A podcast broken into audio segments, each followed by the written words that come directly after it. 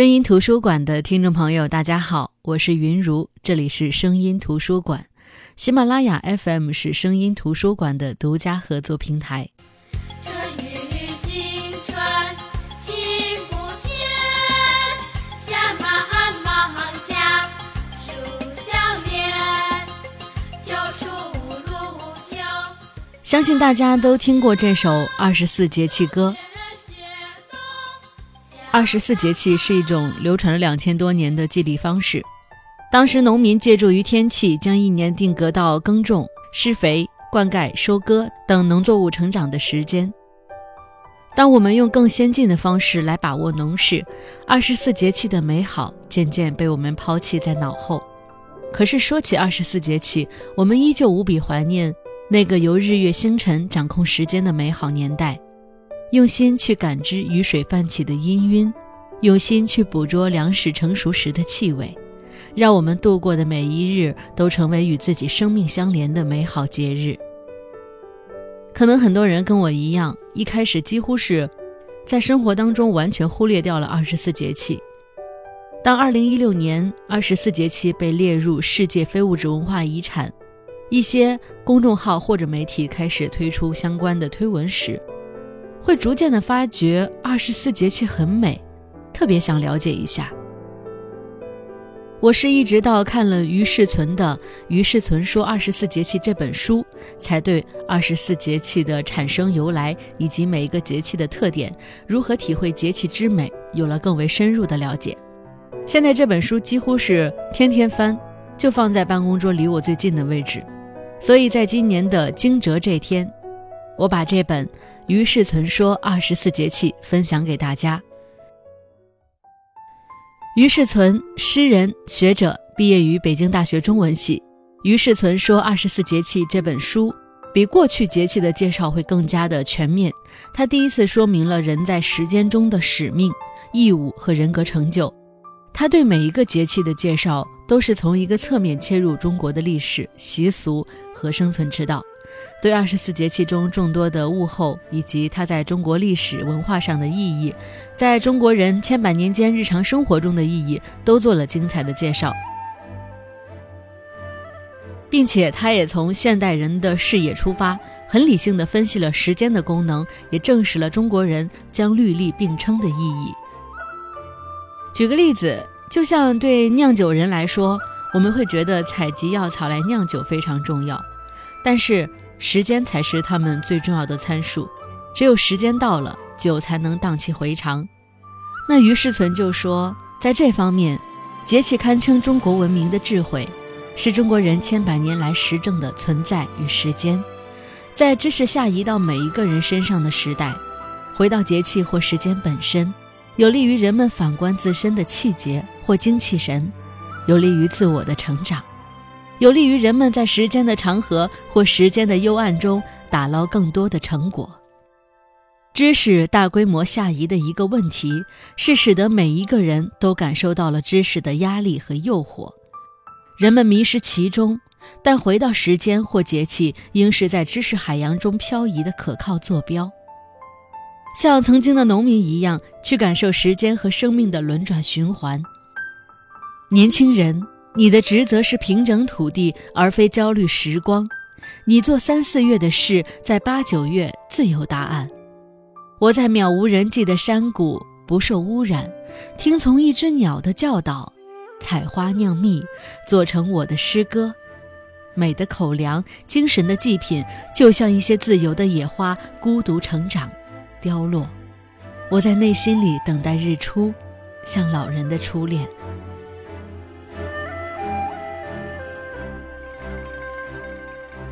那由于今天是惊蛰，接下来我就把于世存说惊蛰节气的这篇文章分享给大家。时序到了三月初，即每年的三月五日或六日，太阳到达黄经三百四十五度的位置，这一时间是农历的第三个节气惊蛰，标志着仲春时节的开始。北半球气候温暖，许多地方都播种了，人们盼望收成好，先民们观察此时的现象，如气候、自然界的生物活动跟收成之间的关系，发现，如果这时候出现了电闪雷鸣的情况，那么这一年肯定会丰收。春雷响，万物长。更有意思的是，大自然千万年的演进，是蛰伏在地下的昆虫和小动物此时该露头了。温暖的气候，地上的春草都可供其生长。春雷惊百虫，意思是天气回暖，春雷始鸣，惊醒了蛰伏于地下冬眠的昆虫。这一节气非常有意思。二十四节气多跟自然现象、人们的自然感受、农作物种植等相关，但这一节气是跟人们观察到的生物活动规律相关。在细心的先民看来，这一时节就像运动场上启动某项比赛的发令枪一样，这一枪在天地间打响，那些还在冬眠状态蛰伏的太久，以致昏昏沉沉的昆虫、走兽们，都惊醒过来。他们听令而努力生长壮大。这一节气最先叫启蛰，夏小正曰：“正月启蛰。”日本至今仍用启蛰这个名称。汉代为避皇帝讳而改为惊蛰，两个名称不同时期都曾用过。更值得一提的是，汉代以前惊蛰与雨水节气有前后顺序不同。这也说明汉代前后，中国内地的气候物候有微妙的变化，使节气的命名一度颠倒。在大时间序列来看，惊蛰节气的顺序在汉代后的调整符合了天地之数，天地阴阳的组合里，惊蛰必然在雨水之后。先民则观察到，此时与农历的二月二日经常重合，不仅大地上的小昆虫们都醒了过来。就是冬眠成为潜水的龙，也在此时抬头了。二月二，龙抬头，这个龙就是跟中国悠久的农业文明息息相关的苍龙七星。每年的农历二月初二晚上，苍龙星宿开始从东方露头，角宿代表龙角，开始从东方地平线上显现。大约一个钟头后，亢宿。即龙的咽喉升至地平线以上，接近子夜时分，底秀，即龙爪也出现了，这就是龙抬头的过程。这以后的龙抬头每天都会提前一点，经过一个多月时间，整个龙头就抬起来了。龙抬头意味着春耕的开始。二月二，龙抬头，大家小户始耕牛，此时阳气回升，大地解冻。春耕将始，正是运分备耕之际，龙抬头因此也成为了一个节日。龙抬头节又叫春龙节、农事节、春耕节等等。传说此节起源于三皇之首伏羲氏时期。伏羲氏种农桑，务耕田，每年二月二这一天，皇娘送饭，御驾亲耕，自理一亩三分地。后来者纷纷仿效。周朝甚至定为国策，在二月初二这一天举行重大仪式，让文武百官都亲耕一亩三分地。《易经》的乾卦以龙为关键词，初爻爻辞为“乾龙勿用”，二爻爻辞为“现龙在田，利见大人”。我们由此可知，这一爻辞相当写实。在二月初，龙抬头，一如在田野里。这个时候到田野里耕种，容易与君王大人们相遇，这是有利的，因为君王大人们劝农劝耕，来田里亲自示范或视察，看到自己勤劳是会嘉许的。《说文解字》中说：“龙能幽能明，能细能聚，能短能长。春分而登天，秋分而潜渊。”龙的出没周期和方位跟一年的农时一致。春天农耕开始，苍龙星宿在东方夜空开始上升，露出明亮的龙首。夏天作物生长，苍龙星宿悬挂于南方夜空。秋天庄稼丰收，苍龙星宿也开始在西方坠落。冬天万物伏藏，苍龙星宿也隐藏于北方地平线以下。而在惊蛰节气，龙亦如万物之首，更是最先醒来，赐福人间。镇住那些也醒来有可能为害的毒虫、害虫，使人畜平安，五谷丰登。龙抬头节有不少风俗，如开笔写字，让孩子开笔写字，寓意孩子眼明心明，知书明理；如剃龙头，二月初二理发，儿童理发叫剃洗头，借龙抬头之吉时，保佑孩童健康成长，长大后出人头地。大人理发辞旧迎新，希望带来好运，新的一年顺顺利利。当然。更重要的是求龙王下春雨，以立春耕。唐代诗人白居易有诗：“二月二日新雨晴，草芽菜甲一时生。青山细马春年少，十字金头一字行。”只不过这一节气的春雨跟雨水节气的春雨有所不同，这一节气的春雨是当之无愧的雷雨。在大时间序列里，惊蛰节气的天地阴阳数比例为上雷下火，即雷火卦。也就是说，惊蛰节气开始正好有天雷地火，此时的雨是雷雨。气象学家证实，在中国内地南方大部分地区都可闻见春雷之声。长江流域也见有雷鸣，气象科学表明，惊蛰始雷。这一节气开始有雷声，是大地湿度渐高，而促使近地面热气上升或北上的湿热空气势力较强与活动频繁所致。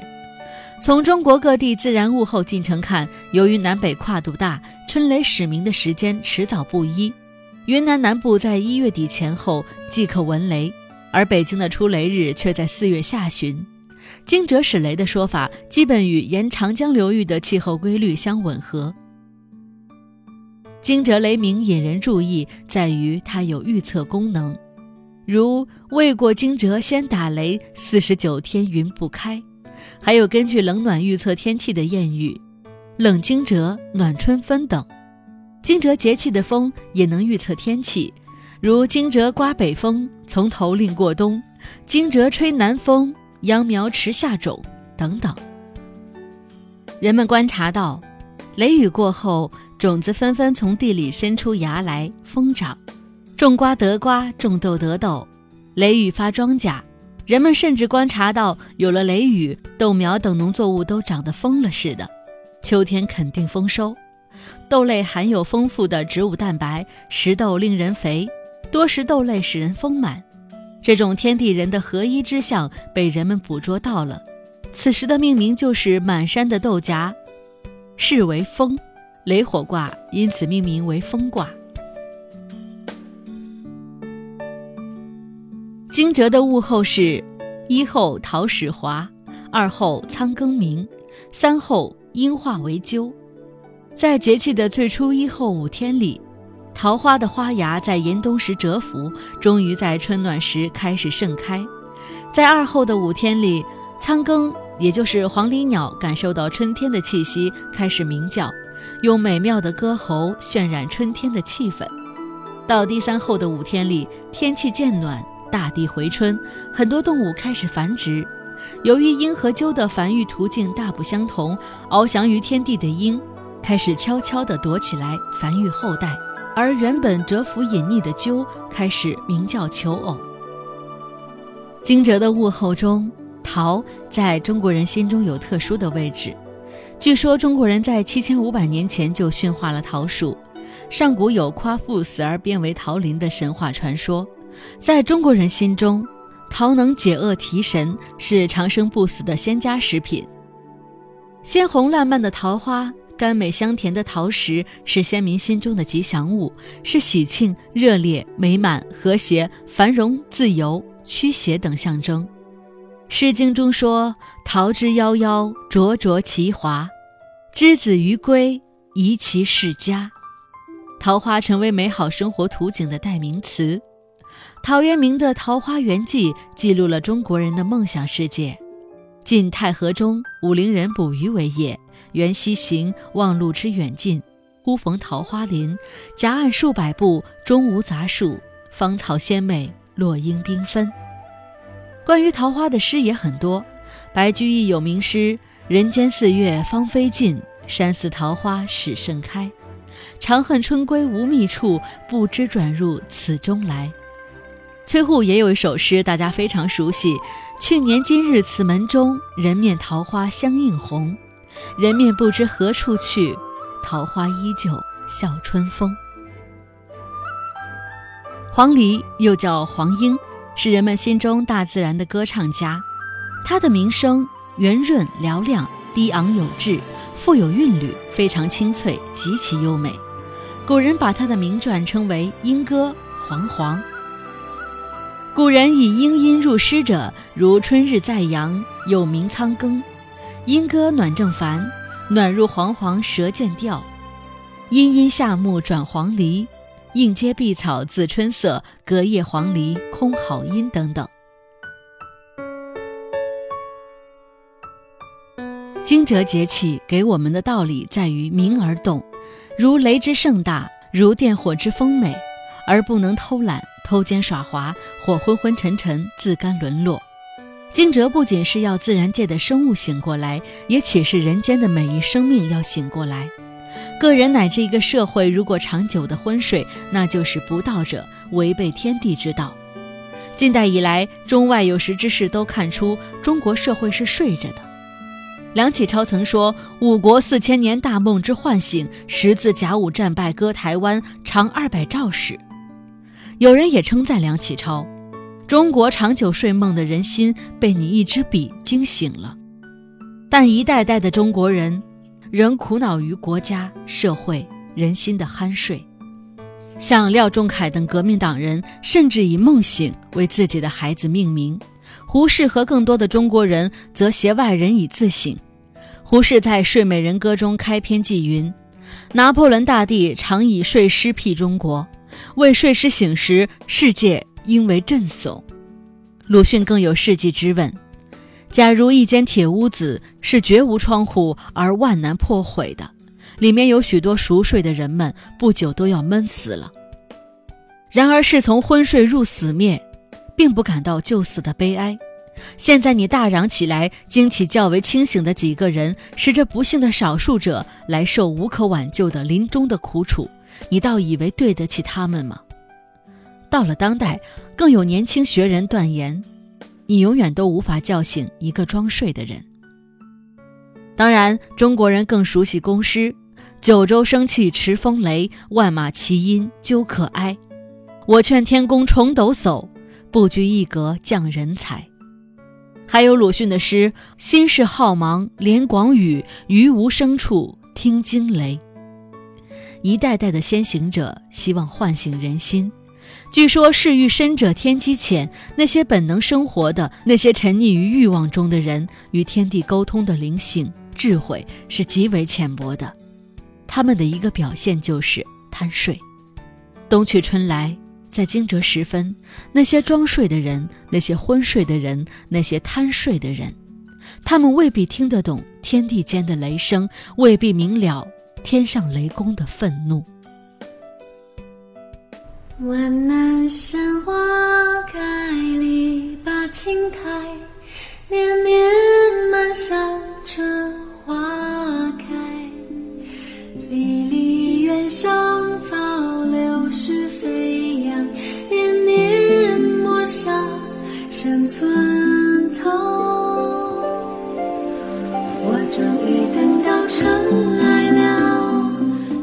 好的，这就是今天的声音图书馆。今天借由惊蛰节气，跟大家分享了于世存说二十四节气当中的惊蛰篇。美好的节气让世间的四季流转，不管是用传统的农耕表达物候和节气的记忆，还是站在历史人文高度去勾勒二十四节气的意义，都是我们对文化的敬重，对时间的探寻。就像惊蛰时节，我们从严寒中走来，乍见如此美好。每个人都想在心里开出花来，摒弃心头杂念，翻检心里最朴素的幸福感，冥想与我一样善感的蛰虫们在这温暖的温度里是如何歌唱的，就会感觉自己在大化里其一，卑微而光荣。好的，我是云如，这里是声音图书馆，我们下期再见。年年陌上生春草我终于等到春来了，春来了才绿。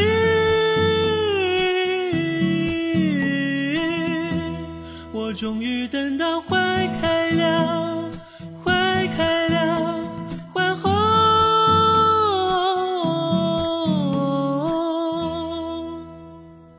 如花美眷，似水流年。伤心事落谁家园？姹紫嫣红开遍，断尽颓垣，空我心念一念。我终于等到春来了，